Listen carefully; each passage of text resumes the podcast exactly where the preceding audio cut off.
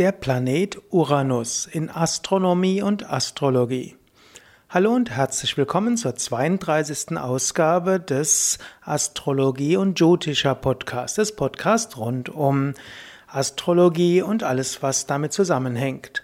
Ich bin weiter dabei, über die Planeten unseres Sonnensystems zu sprechen und sowohl einige interessante astronomische Fakten aufzuzählen, wie auch in ein paar Worten etwas über die astrologische Bedeutung dieser Planeten zu erzählen. Heute geht es um den Uranus. Uranus ist die Lateinisierung vom altgriechischen Uranos und Uranos heißt Himmel. Uranus ist von der Sonne aus mit einer durchschnittlichen Sonnenentfernung von 2,9 Milliarden Kilometern der siebte Planet im Sonnensystem und wird zu den äußeren Jupiter-ähnlichen jovianischen Planeten gezählt. Hm, also es gibt tellurische Planeten, die sind ähnlich wie die Erde, also mit einer festen Masse, und es gibt die Jupiter-ähnlichen, die jovianischen Planeten, die mehr so aus einer Gasmasse bestehen. Der Uranus wurde 1781 von Wilhelm Herschel entdeckt und ist nach dem griechischen Himmelsgott Uranus benannt. Also in der indischen Astrologie spielt daher Uranus keine Rolle, denn die alten Inder kannten den Planeten Uranus nicht. Die westliche Astrologie hat mindestens in ihren bekannteren Variationen den Uranus mit integriert und aufgenommen. Der Durchmesser dieses Gasplaneten ist mit über 51.000 Kilometer etwa viermal so groß wie der Durchmesser der Erde. Das Volumen ist etwa 65 mal so groß wie das der Erde. Uranus ist nur unter günstigen Umständen freiäugig sichtbar. Das heißt, er ist manchmal tatsächlich freiäugig sichtbar, auch wenn er früher nicht bekannt war.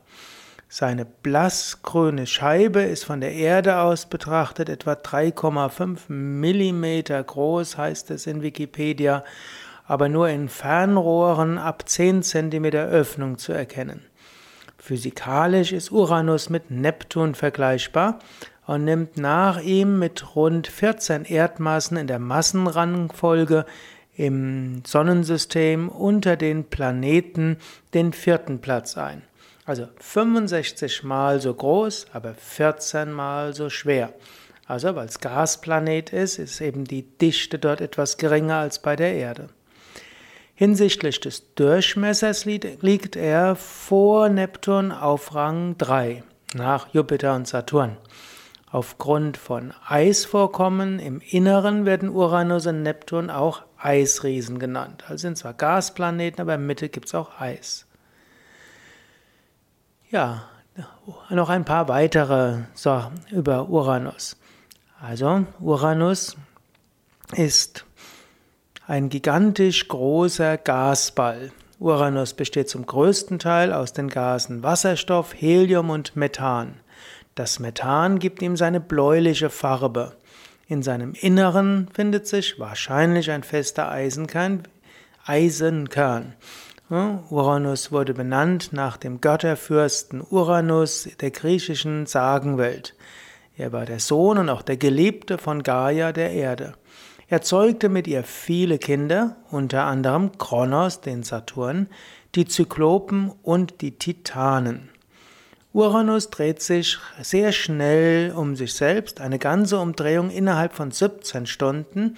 Das heißt, obgleich er viel größer als die Erde ist, dreht er sich schneller um sich selbst als die Erde. Durch diese schnelle Drehung verformt sich die Gaskugel. Uranus ist an den Polen abgeplattet und dabei dafür in der Äquatorebene etwas dicker. Das ist aber typisch bei allen Gasplaneten. Auch die Erde ist natürlich keine perfekte Kugel. Der Unterschied zwischen Äquatordurchmesser und Poldurchmesser ist hier allerdings im Vergleich zu den Gasplaneten minimal. Uranus bewegt sich weit von der Erde entfernt um die Sonne. Er ist am Himmel kein auffälliges Objekt. Im Grunde genommen findet man ihn nur, wenn man genau weiß, wo man suchen muss. Er sieht aus wie ein blasses, unscheinbares Sternchen. Ein paar Worte, wie der Uranus entdeckt wurde. Bis zum Jahr 1781 war der siebte Planet völlig unbekannt. Trotzdem wurde er bis dahin mehrmals auf Stein Sternkarten eingezeichnet. Nur meinte man eben, es sei ein Stern, kein Planet. Im Nachhinein konnte Uranus dann in alten Sternkarten aufgefunden werden. Der Musiker und Amateurastronom Wilhelm Herschel entdeckte am 13. März 1781 den Saturn zufällig. Der dachte zuerst, er habe einen Kometen gefunden.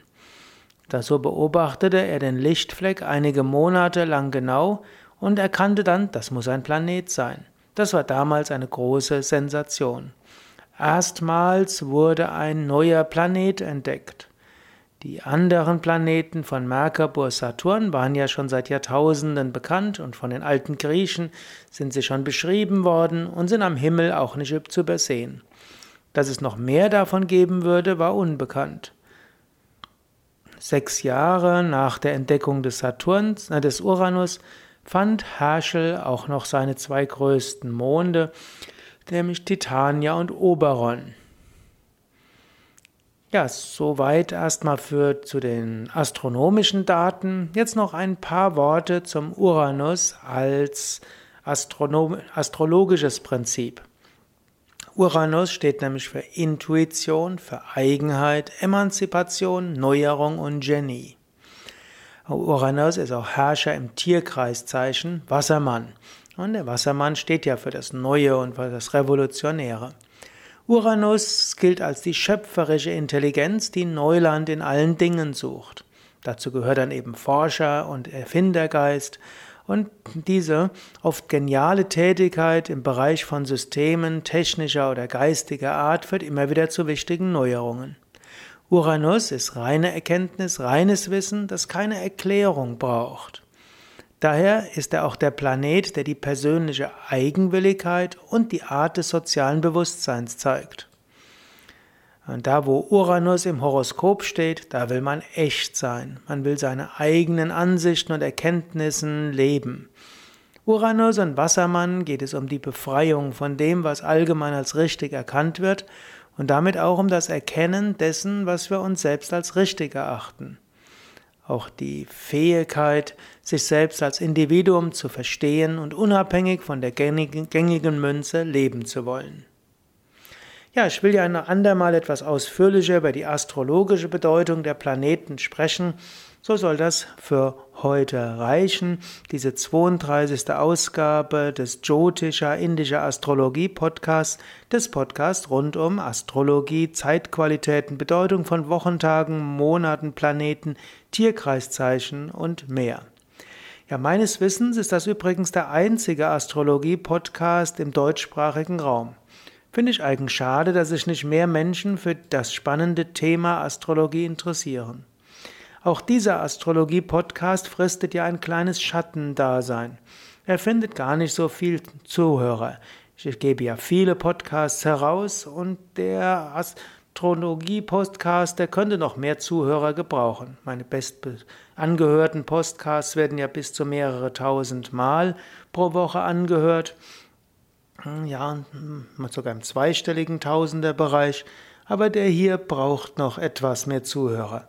Vielleicht magst du ja anderen darüber erzählen oder diese Hörsendung auch auf Facebook teilen oder auf iTunes eine Rezension schreiben.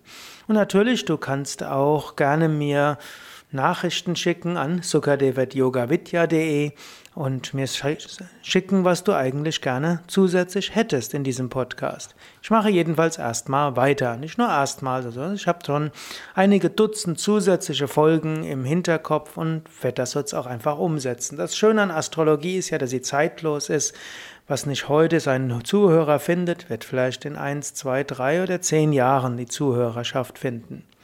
Gut, das war also sechste, der sechste Teil der Reihe zu den Planeten der Astrologie, bei der zunächst das Hauptaugenmerk gelegt wird auf die astronomischen Daten der Planeten sowie eine Kurzzusammenfassung der Bedeutung von der Astrologie aus.